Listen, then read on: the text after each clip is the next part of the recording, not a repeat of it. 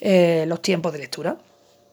Ya nos queda la última perspectiva, que es la semántica y pragmática, y aquí nos habla de cómo nuestro conocimiento del mundo influye en la segmentación sintáctica y el procesamiento de anáforas y conectores, pero también requiere a veces que apliquemos inferencias basadas en ese mismo conocimiento del mundo. Y aquí tenemos tres apartados. Por un lado, mm, el tema del significado corpóreo, em, bueno, aspectos de las oraciones que tienen que ver con eh, representaciones o visualizaciones de... Eh, de temas bueno, que generan experiencias visuales, auditivas, motoras, etcétera. Luego tenemos eh, las metáforas que van más allá del lenguaje y por último tenemos las oraciones negativas y contrafactuales que van más allá de los hechos. Entonces todo esto está dentro de la pragmática porque exige un conocimiento ulterior, más allá de la gramática, más allá del significado, de las anáforas, de los conectores, pues vamos a aludir a nuestro conocimiento del mundo. Bueno, lo primero que tenemos que hacer es decir que el significado es referencial, es decir, que las personas no solo representamos las palabras y las oraciones, sino que además elaboramos como un modelo de la situación a la que se refieren. Y algunas veces, pues las palabras se refieren a situaciones concretas, por ejemplo, experiencias visuales. Si yo digo la taza está sobre la mesa, pues es una experiencia visual donde yo la coloco. Auditivas, por ejemplo, Miguel escucha una rumba. Motoras, por ejemplo, Luisa lanzó el balón olfativas, notó el olor de, su perfume, o emocionales. Por ejemplo, Marcos vio morir a su perro. Aquí no solo hay una comprensión sintáctica, eh, semántica, sino también pragmática, porque yo de alguna manera recreo esa situación a partir de mi conocimiento del mundo y de lo que estoy leyendo o lo que estoy escuchando. Entonces, la comprensión de estos tipos de oraciones va a movilizar representaciones corpóreas, es decir, que van a incluir pues, aspectos motores, visuales, etc. Y como consecuencia de estas investigaciones, pues tenemos las teorías corpóreas que eh, forman parte de la perspectiva semántica y pragmática y lo que dicen es que la comprensión de oraciones pues, va a implicar simulaciones sensoriomotoras de los eventos. Y estas simulaciones pues van a constituir un aspecto fundamental del significado lingüístico. Aquí tenemos, por un lado, la comprensión de oraciones que describen objetos y que van a activar representaciones visuales, y la comprensión de oraciones que están referidas a acciones y que por lo tanto van a activar representaciones motoras. Resulta que cuando hay oraciones que describen objetos, pues los estudios nos indican que cuando nosotros comprendemos estas oraciones, pues activamos imágenes visuales. Y estas van a incluir, ¿qué van a incluir en una imagen visual? Pues la orientación espacial, la posición, la forma de los objetos, todo lo que tiene que ver con cómo lo vea, con cómo lo veo. Normalmente lo que se hace con los participantes de, los experimentos, pues en el paradigma experimental básico, lo que hacemos es que le presentamos a los participantes una oración seguida de un dibujo y les damos instrucciones donde les decimos, mira, tienes que indicar rápidamente si el objeto del dibujo se ha mencionado en la oración. ¿Qué pasa? Que cuando se presentan oraciones que incluyen objetos que pueden tener diferentes formas dependiendo de su estado, pues se observa un efecto de coincidencia en el paradigma de verificación oración-dibujo. Por ejemplo, objetos que pueden tener diferentes formas dependiendo de su estado, pues el águila la puedo poner volando o la puedo poner posada. Pues se observa una coincidencia en el paradigma de verificación, oración, dibujo, ¿vale? Luego, o sea, es decir, que venimos a decir que la persona activa representaciones visuales, eh, pues ya sea de orientación espacial, posición, forma de ese objeto. ¿Qué pasa con la comprensión de oraciones referidas a, acciones? Pues va a activar representaciones motoras. Y en este caso, los paradigmas que se utilizan experimentales para comprobar si el lenguaje de acción implica procesos motores, pues son paradigmas de doble tarea. Y en estos paradigmas, ¿qué hacemos? Pues le pedimos a los polluelos, a los participantes, que eh, les decimos, mira, tienes que comprender oraciones, bueno, les, decimos unas oraciones que son referidas a acciones. Entonces le pedimos que comprendan esta oración y al mismo tiempo le pedimos que realicen ellos mismos una acción motora. Claro, puedo tener dos situaciones. Una situación en la que le pido que haga una situación similar, que sería compatible con la oración que está escuchando, o que haga una acción diferente de la acción que está escuchando o está leyendo. Esa sería la situación incompatible, ¿no? ¿Qué pasa? La lógica de este procedimiento lo que me dice es que si, esta interacción entre el significado de la oración y la ejecución de la acción, pues eh, esto va a indicar que ambos comparten procesos motores. Es decir, que si yo te digo que te digo una frase que es mm, subo las cosas al piso de arriba y al mismo tiempo te digo que imites subir una escalera, pues eso sería una situación motora compatible que si te digo, mm, te digo una frase que es subo las escaleras, pero te, te pido que interpretes que bajas a un sótano. Entonces, lo que dice este procedimiento es que si existe interacción, es decir, si hay facilitación o por el contrario hay interferencia en la condición incompatible entre el significado y la ejecución de la acción, pues entonces esto indica que ambos comparten procesos motores. ¿Cómo se llama este paradigma que estamos eh, contando ahora? Se llama el paradigma de compatibilidad oración-acción, que se llama COA, y fue ideado por Gellenberg y Kaschak en 2002. Ellos lo que hacían es que le presentaban a los participantes oraciones que describían movimientos de transferencia. ¿Qué es un movimiento de transferencia? Pues eh, te doy, me das, recibo, recibes. Entonces, em, ellos en concreto utilizaron la palabra entregar. Entonces, la transferencia podía ser hacia el participante o hacia otra persona. Por ejemplo, eh, me entrego el pedido me entrego el pedido a mí mismo o José te entregó el pedido eso sería eh, oraciones hacia el participante, de transferencia hacia el participante, o tú le entregaste el pedido a José. Pues en este caso sería referencia hacia otro. En medio de esto se metían también oraciones de relleno que eran absurdas. Por ejemplo, Isabel te cantó un balón, que eran necesarias para la tarea. Entonces a los participantes se les presentaban frases como la que acabamos de decir, por ejemplo, José te entregó el pedido, y tenían que decir si esas frases tenían sentido o no. Entonces, ¿Cómo decían si tenían sentido o no tenían sentido? Pues respondían moviendo una palanca hacia adelante para decir sí y hacia atrás para decir no en el caso de una parte del grupo de estudio y otra parte, es decir, cogieron a los participantes y los dividieron en dos grupos. Entonces, uno de los grupos tenía que decir que sí moviendo la palanca hacia adelante y otros decían que sí moviendo la palanca hacia atrás, es decir, hacia ellos mismos. Y lo que se vio fue que las respuestas sí eran más rápidas en las condiciones en las que la dirección del movimiento motor y la dirección de la transferencia coincidían. Es decir, que si a mí, por ejemplo, me decían una frase que era, eh, tú le entregaste el pedido a José. Eh, obviamente ahí el movimiento motor sería de mí hacia afuera, ¿no? Pues si, si, yo para responder que sí tenía que empujar la palanca hacia adelante, resulta que había una coincidencia entre la dirección del movimiento motor de, mi mano eh, echando la palanca hacia afuera y la dirección de la transferencia, porque era de mí hacia afuera. Entonces, los efectos de compatibilidad oración-acción, pues se vieron no solo en oraciones, digamos, donde la acción era obviamente motora, como entregó, sino también en mm, oraciones abstractas, es decir, aquellas que mencionaban transferencias que a lo mejor no eran de objetos físicos, sino de información. Por ejemplo, yo le expliqué el ejercicio al alumno, ¿no? Pues ahí hay una transferencia, pero no es física, no es motora, ¿no? Sino que es más bien abstracta. Y lo que se vio es que, bueno, algunos conceptos abstractos también tienen un componente motor. Así que hay una representación motora subyacente, pues quizá muy genérica, pero que está ahí. Entonces, los estudios de compatibilidad oración-acción, que son los estudios de estos COA, pues manifiestan o muestran un efecto de facilitación entre significado y acción cuando ambos implican acciones similares o compatibles. Y esto lo que significa es que si, por ejemplo, eh, te decían José entregó el pedido, perdón, José te entregó el pedido, pues ahí hay una transferencia de otro hacia mí. Si yo para decir que esa oración es correcta tengo que empujar eh, la palanca hacia mí, hay una compatibilidad, pero si, entonces hay un efecto de facilitación entre significado y acción, pero si, yo estoy en el grupo que para decir que sí tengo que empujar la, palabra hacia, la palanca hacia afuera, resulta que habría eh, un efecto de, digamos, que, que eh, el hecho de que sea incompatible el movimiento de recibir algo con empujar una palanca hacia afuera, pues va a hacer que yo tarde más en dar mi respuesta, o sea, un efecto de no facilitación o, o de entorpecimiento, ¿verdad? Las investigaciones con técnicas de neurociencia eh, se han mostrado también que la comprensión de oraciones de acción pues activa regiones de la corteza motora y premotora que son específicas del tipo de acción que estamos mencionando y esto se ha visto sobre todo con imágenes de resonancia, de magnética funcional. ¿Qué han mostrado los resultados con respecto a las regiones que se activan? Pues se ha, visto que hay una, una región específica de la corteza frontal inferior izquierda que se llama el opérculo central o el pars opercularis. Resulta que se activa, este opérculo central se, activa en todas las oraciones que tienen verbos de acción, pero no se activa en las oraciones abstractas. Y si nos fijamos dónde está esta, esta región del opérculo central, de la corteza frontal inferior izquierda, coincide o pertenece al área de Broca. Y sabemos que el área de Broca está relacionada con la planificación y la observación de acciones motoras. Entonces, lo, entonces, los verbos de acción los asociamos a la activación de la corteza frontal inferior izquierda, que se llama opérculo central, que está en el área de Broca. También se ha visto otra cosa, y es que los verbos de movimiento de la boca, de manos o de piernas activan, activan, por ejemplo, dar una patada, ¿no?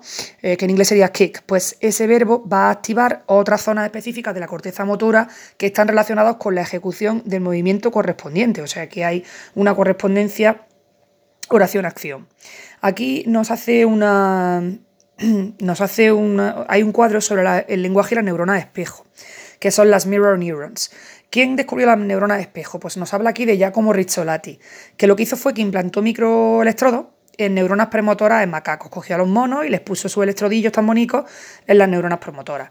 premotoras. ¿Y qué es lo que vio? Pues vio que estas neuronas se activaban al realizar el movimiento, obviamente, porque son premotoras, pero también se activaban cuando el mono veía realizar el movimiento en otro macaco o en el experimentador. Por eso hablamos de neuronas de espejo, porque no solo se activan cuando yo hago el movimiento, sino cuando veo a otro hacer el movimiento. Resulta que parte de, de este sistema nervioso, de este sistema neuronal en espejo, pues coincide con el área de Broca en los seres humanos. Y también hay otras neuronas de espejo que están en la corteza parietal inferior y temporal superior. Para aprenderlo lo podemos hacer un dibujo como en arco, ¿no? desde el área de Broca, donde tendríamos la corteza premotora ventral y la circunvolución frontal interior, hasta el lóbulo parietal inferior y el surco temporal superior. Pues resulta que Rizzolatti y Herbe postularon a partir de este estudio que el lenguaje es una extensión del sistema de neuronas espejo. Y lo que está claro es que interviene en la comprensión de acciones que, observadas, eh, tanto en la comprensión de acciones observadas como en la comprensión del lenguaje de acción. Otra cosa que se ha estudiado con respecto a la comprensión de oraciones es, bueno, que se ha estudiado si esta comprensión de oraciones activa procesos emocionales y para verlo lo que hemos hecho ha sido fijarnos en las manifestaciones fisiológicas, porque claro, si yo quiero ver si la, comprensión de una oración de algo que me están contando activa en mí una emoción, la mejor forma de verlo es las expresiones faciales. Y se ha visto que sí, que la comprensión de oraciones activa expresiones faciales. De hecho, pues eh, vamos a pensar en el impacto emocional que tiene para nosotros, pues que nos hagan una expresión de halago o que nos insulten o que nos den una mala noticia. Pues todo eso genera en nosotros, eh, activa procesos emocionales y en consecuencia va a dar lugar a expresiones faciales. ¿Quién hizo estudios para demostrarlo y dar evidencia empírica? Pues lo hicieron Havas, Glenberg y Rink. Ellos lo que hicieron fue presentarle a participantes de un estudio oraciones que eran relativas a eventos que podían tener valencia positiva o valencia negativa. Y las personas que estaban sujetas a experimentación tenían que juzgar si esa oración que le estaban dando era agradable o desagradable. Pero ojo, bueno, eso lo hacían apretando una tecla, ¿no? Pues si era agradable apretaban una tecla, si era desagradable apretaban otra. ¿Cómo manipularon a los participantes? Pues lo que hicieron fue que con la excusa de que querían evitar, em, querían evitar la articulación vocal, le dijeron, mira, va a sujetar un lápiz, eh, pero que esto es porque es que no quiero que hable. Entonces, para evitar la articulación vocal te voy a dar un, lápiz. Pero era mentira, porque lo que estaban haciendo era una manipulación facial encubierta. A uno, a una parte del grupo de sujetos experimentales, le daban el lápiz y lo tenían que sujetar entre los dientes. Y esto hacía que ellos eh, tuvieran que hacer una expresión parecida a la sonrisa, porque cuando aprieta un lápiz entre los dientes casi que hace algo parecido a la sonrisa. Y a otros le decían que tenían que sujetar el lápiz entre los labios y así forzaban una expresión como de preocupación. Entonces, esto sería, pues, eh, digamos, la condición experimental de cada uno de ellos. Y ahora medían los tiempos de respuesta, es decir, cuando escuchaban oraciones tenían que decir si era agradable o desagradable. Y resulta que mm, se vio un efecto de compatibilidad en el hecho de que las personas que estaban sujetando el lápiz con los dientes, ¿vale? Pues eh, estaban teniendo una, les, estaban induciendo una sonrisa. Entonces, si la oración que comprendían era una oración agradable, pues había un efecto de facilitación, es decir, que rápidamente presionaba la tecla para decir que era agradable. Pero si la persona escuchaba una oración de valencia positiva y sin embargo estaba sujetando el lápiz con los labios, con lo cual tenía una cara de preocupación inducida, pues había una incompatibilidad entre lo que estaba escuchando, que era de valencia positiva, y el gesto que estaba haciendo con la cara, que era de valencia negativa. Entonces, lo que se vio fue que la expresión de preocupación producía una respuesta más lenta para los contenidos agradables que la sonrisa cuando tenían la piel entre los dientes. Y los autores de este estudio, pues lo que argumentaron fue que durante la comprensión de las oraciones, los lectores, sin, darse cuenta, simulan la emoción implícita y, emplean mecanismos cerebrales, emplean los mecanismos cerebrales correspondientes, incluyendo la expresión facial. O sea que si yo escucho algo agradable, se me ponen en marcha los mecanismos cerebrales correspondientes a las sensaciones agradables. Y uno de los mecanismos cerebrales es la expresión facial. Cuando la expresión forzada en el experimento es de valencia diferente a la de la oración, pues vamos a obstaculizar esa simulación emocional que se pone en marcha dentro de nosotros y se va a producir pues dificultad de comprensión. ¿Cuál este ejercicio está súper chulo, pero hay otro más, otro más que hicieron Havas y Al en 2010 y es una demostración pues todavía más convincente porque lo que hicieron fue eh, coger a mujeres y les dijeron que iban a participar en un tratamiento antiarruga. Le, echaban, bueno, les ponían la inyección esta subcutánea de Botox, ¿no? toxina botulínica, que sabemos que es paralizante y se la ponían en los músculos del entrecejo. ¿Cómo hicieron el experimento? Pues hicieron sesiones antes de que se inyectaran el Botox y después. ¿Y qué se vio? Pues bueno, lo que hicieron fue registrar los tiempos de lectura como variable dependiente y luego comprobaron la velocidad lectora. ¿Y qué vieron? Pues vieron que las oraciones alegres no variaban entre sesiones, es decir, que tuvieran Botox o no tuvieran Botox, no tenían ningún problema para comprender las oraciones alegres. Sin embargo, en el caso de las oraciones tristes y de enfado, pues resulta que después de, la, después de que le aplicaran la toxina botulínica, las personas tenían más problemas para la comprensión de oraciones que implicaban dichas emociones. ¿Y esto qué sugiere?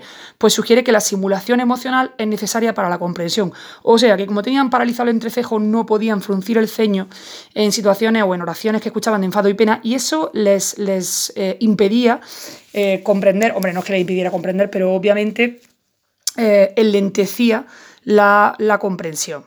Bueno, ya hemos visto entonces eh, la primera parte de la perspectiva semántica y pragmática, donde hemos visto el significado corpóreo de las palabras y cómo hay una manifestación pues neurológica, motriz, visual, que se correlaciona con la comprensión lectora o la comprensión, bueno, la comprensión lectora no, la comprensión en general.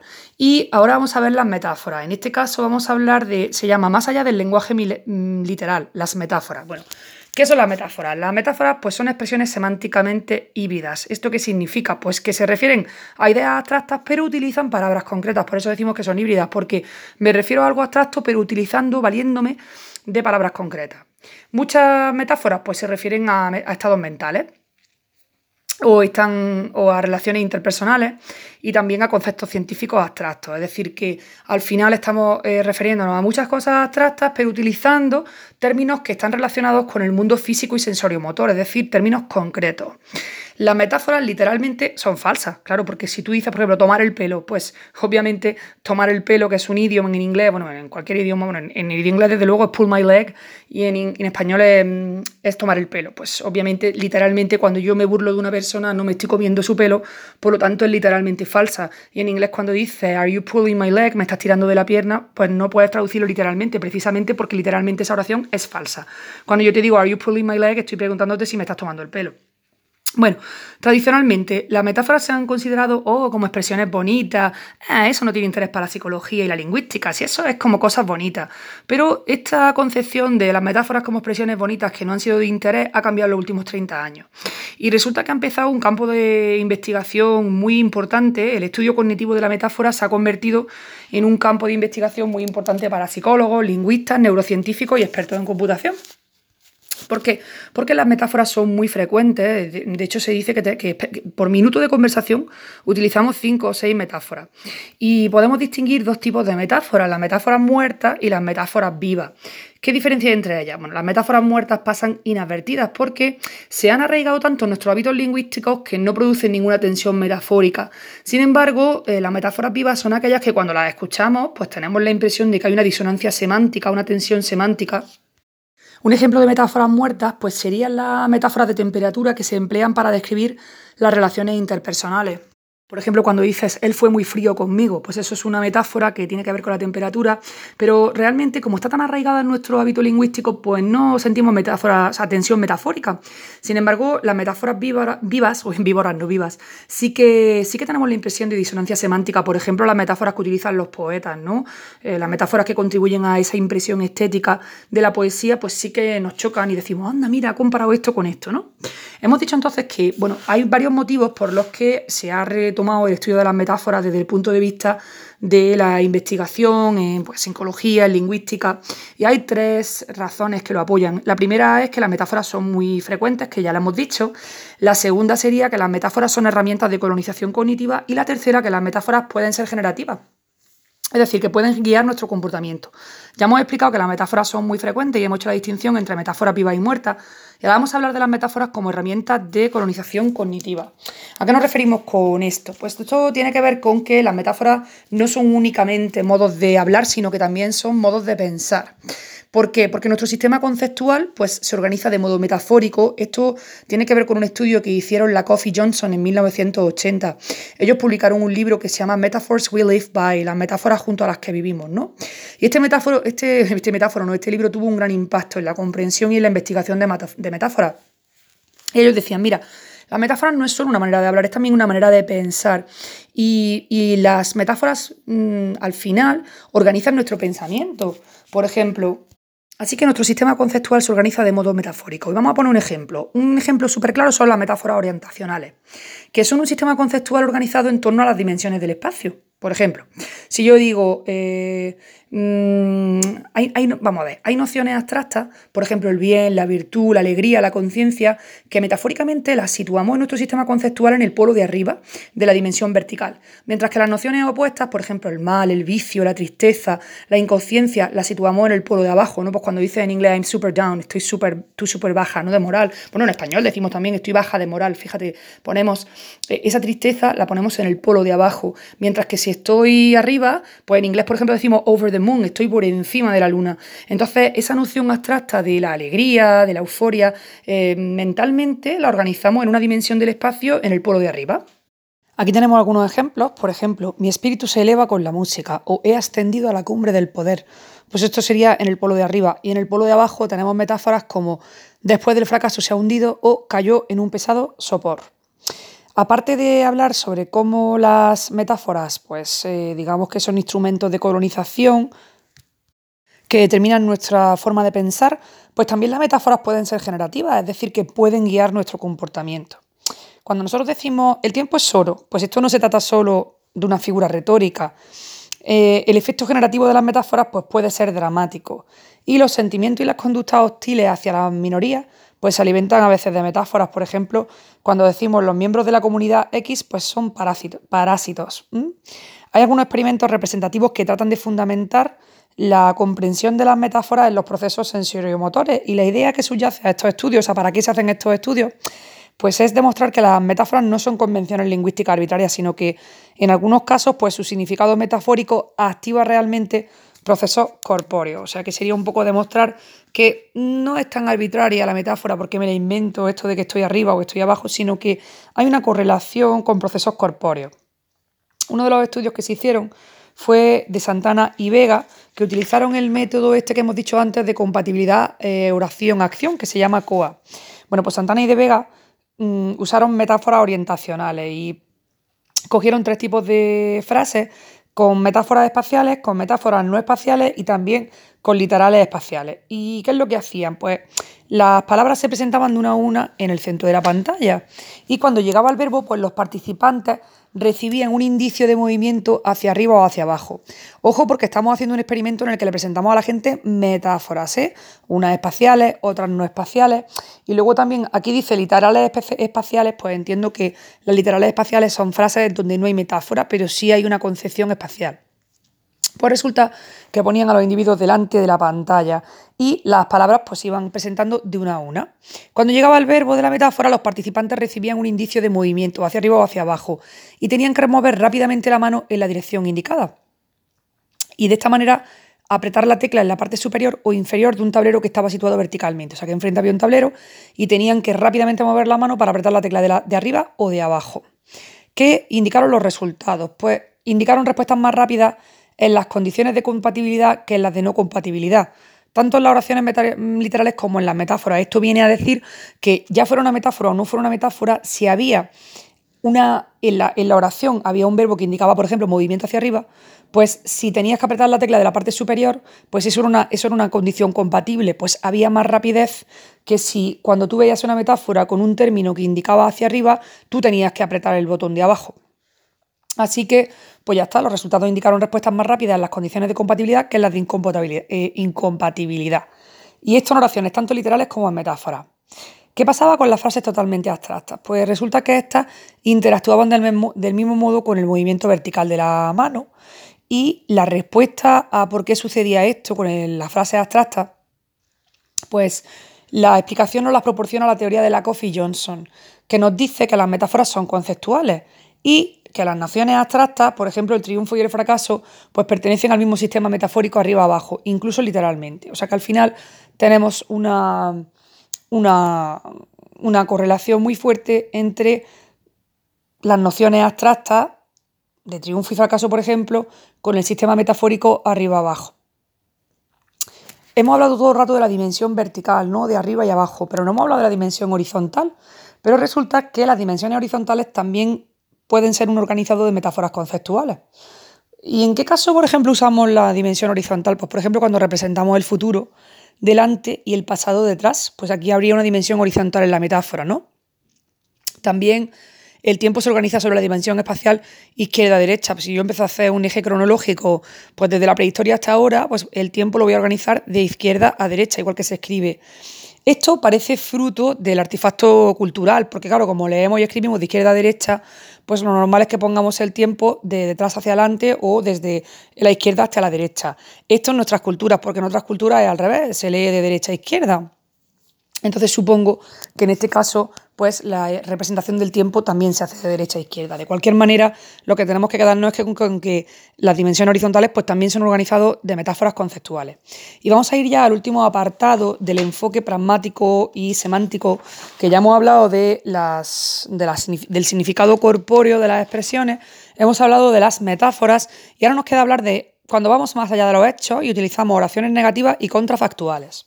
La verdad es que este apartado es muy chulo porque reflexiona un poco sobre el hecho de que los seres humanos somos una especie mentalista y esto significa que estamos motivados y capacitados para expresar diversos estados de la irrealidad y para eso utilizamos recursos sintácticos y morfológicos, por ejemplo, las oraciones negativas y las oraciones contrafactuales.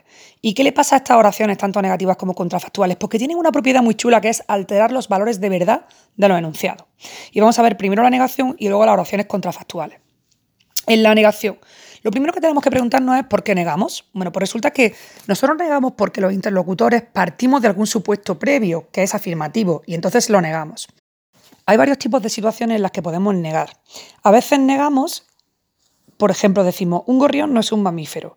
Y resulta que esta negación, pues si queremos verificarla, como esto se basa en nuestros conocimientos previos que tenemos almacenados en nuestra memoria semántica, pues si nosotros queremos verificarla no tenemos que realizar ninguna valoración directa, o sea, no tenemos que ir a ver cómo es un gorrión y lo analizo y entonces veo que no es un mamífero. Yo lo único que tengo que hacer es comprobar que no existe ningún vínculo directo entre gorrión y mamífero y digo, ah, pues vale, es verdad. Entonces, a veces la negación, pues no necesitamos ninguna valoración directa del mundo real para verificarla. Otras veces sí que necesitamos asumir un supuesto previo eh, por ejemplo, en el caso de las negaciones episódicas. En el caso de las negaciones episódicas, pues tenemos un episodio, un contexto particular que tenemos que, sí que tenemos que verificar directamente. Por ejemplo, si tú me dices, el coche de Luis no tiene gasolina, pues yo solo puedo verificar esto en un contexto episódico particular. Así que en las negaciones episódicas, pues hace falta que el lector asuma un supuesto previo, que es que los coches normalmente tienen gasolina, ¿no? Y este supuesto previo, pues tiene un valor informativo. Yo sé que los coches en general tienen gasolina. Y ahora tú me dices que el coche de Luis no tiene gasolina. Pues entonces es una negación episódica. Ojo porque a veces los supuestos en los que se basa la negación son súper contextuales y van a requerir no solo un conocimiento episódico, sino un conocimiento episódico compartido entre los interlocutores, ¿no? Luego, eh, también existe otro tipo de negación que sería la negación imperativa. En este caso lo que tenemos es un objetivo y es que queremos que alguien no, no, realice la acción que iba a realizar o que está realizando. Entonces queremos inducir al oyente a inhibir la acción que va a realizar. Por ejemplo, si yo digo, no cojas ese libro o no toques ese botón, ¿vale? No, no toques el condensador de flujo, pues lo que estoy haciendo es inhibir mediante la negación imperativa esta acción que se iba a realizar. ¿Qué pasa con la, con la si, analizamos la función pragmática de la negación, pues es súper primitiva desde el punto de vista evolutivo. Y esto lo sabemos porque los bebés comprenden muy tempranamente la negación imperativa, probablemente porque ven el miedo de los padres cuando le dicen no toques el enchufe. Como siempre tenemos que tener estudios que avalen todas las afirmaciones que podemos hacer sobre la negación. Y tenemos un estudio de McDonald y Just, que lo que hicieron fue pues darse, bueno, hacer un análisis en el que vieron que cuando, bueno, le decían a la gente que negaran nombres y vieron que siempre que se negaba un nombre se verificaba más lentamente ese nombre que el no negado. ¿Y esto que demostró el estudio de McDonald y Just? Pues que la negación es un reductor de activación, es decir, que cuando yo hago una negación, cambio el foco del discurso y lo que hago es que desvío el foco del concepto negado, o sea, desvío la atención de la persona que está leyendo de eso que estoy diciendo no. Por eso, bueno, mm, la, la versión tradicional de cómo se representa la negación o la información negada pues es un operador simbólico que se aplica sobre la representación proposicional de la oración y esto ejerce un efecto de reducción de la activación. Por ejemplo, Blanca estudia psicología, pero no pedagogía. Entonces, estudia Blanca psicología y no estudia Blanca pedagogía. Entonces, el concepto de pedagogía resulta menos accesible porque la negación como operador simbólico lo que está haciendo es desviar la atención del concepto negado. Oye, céntrate en que estudia psicología, no pedagogía, y lo descarto. Otra posible explicación pues puede ser que la negación afecta al modelo de situación, es decir, que se representa la situación descrita con un objeto presente que sería el afirmado y otro ausente, que sería el negado. Ya hemos visto la negación y nos falta solo ver las oraciones contrafactuales. Esto es muy fácil porque las oraciones contrafactuales las utilizamos para hacer conjeturas sobre eventos pasados que podrían haber sido de otra manera. En plan, jo tío, si le hubiera dicho que me gustaba, jo tío, si hubiéramos salido. Entonces, bueno, esta es la típica frase que le dices a tu alumno, si hubieras estudiado habría aprobado el examen. Entonces, lo que estamos siempre, las personas utilizamos todas o sea, muchísimas veces oraciones contrafactuales. A veces lo hacemos de forma abierta y a veces lo hacemos con pensamientos rumiados. De hecho, es que la tercera de condicional en inglés, si me lo hubieras dicho, te habría ayudado, pues de alguna manera puede ser un poquito tóxica, porque es como darle vuelta a lo que pudo ser y no fue. Entonces, pensamientos rumiados. Son una manifestación, ojo, de, nuestras, de nuestra capacidad representacional, porque nos permite valorar los eventos que ya han ocurrido, contrastándolos con alternativas hipotéticas. ¿Qué habría sido de mí si yo hubiera elegido esto? Los psicólogos sociales pues han revelado que las expresiones contrafactuales desempeñan un montón de roles en la vida cotidiana. De hecho, por ejemplo, nos, nos permiten establecer vínculos causales. También aprender de los errores. Tío, si hubiera estudiado más, habría probado, la próxima vez estudio más, ¿no? También favorecer la toma de decisiones. Y están relacionadas con algunas emociones humanas complejas, por ejemplo, el pesar, la culpa, el alivio, si nos planteamos cómo se comprenden, pues tendríamos que hablar de que tienen un significado dual, porque lo que hacemos es que representamos dos modelos de la situación, una, situación realista y una situación hipotética. La situación realista sería la doble negación, por ejemplo, no he estudiado, pues no he aprobado. Y la situación hipotética sería, si hubiera estudiado, habría aprobado, si P y Q, ¿no? Entonces, si P, entonces Q, esto nos encanta de psicología del pensamiento. Resulta que esta complejidad semántica, pues ¿quién la estudió? Los psicólogos del razonamiento, por eso la hemos estudiado nosotros en psicología del pensamiento. Tenemos una condición factual que sería afirmativa, pues ha estudiado, ha aprobado, y una condición contrafactual que sería ha estudiado, ha aprobado o no ha estudiado, no ha aprobado. Aquí dice que entonces que la condición factual siempre es afirmativa, mientras que la condición contrafactual puede ser afirmativa o negativa. Hay una cosa que se ha estudiado de las oraciones contrafactuales y es si, hay representaciones motoras cuando se describen las acciones. Y este estudio lo hicieron de Vega y Urrutia en 2011 y utilizaron el, em, eh, vamos, utilizaron el paradigma COA, que ya hemos dicho que es el paradigma de compatibilidad oración-acción. Y cogieron pues dos oraciones de transferencia en formato factual. Por ejemplo, como mi hermano es generoso, la novela me la ha prestado sin vacilar. Y otra con eh, carácter contrafactual. Por ejemplo, si mi hermano hubiera sido generoso, la novela me la habría prestado sin vacilar.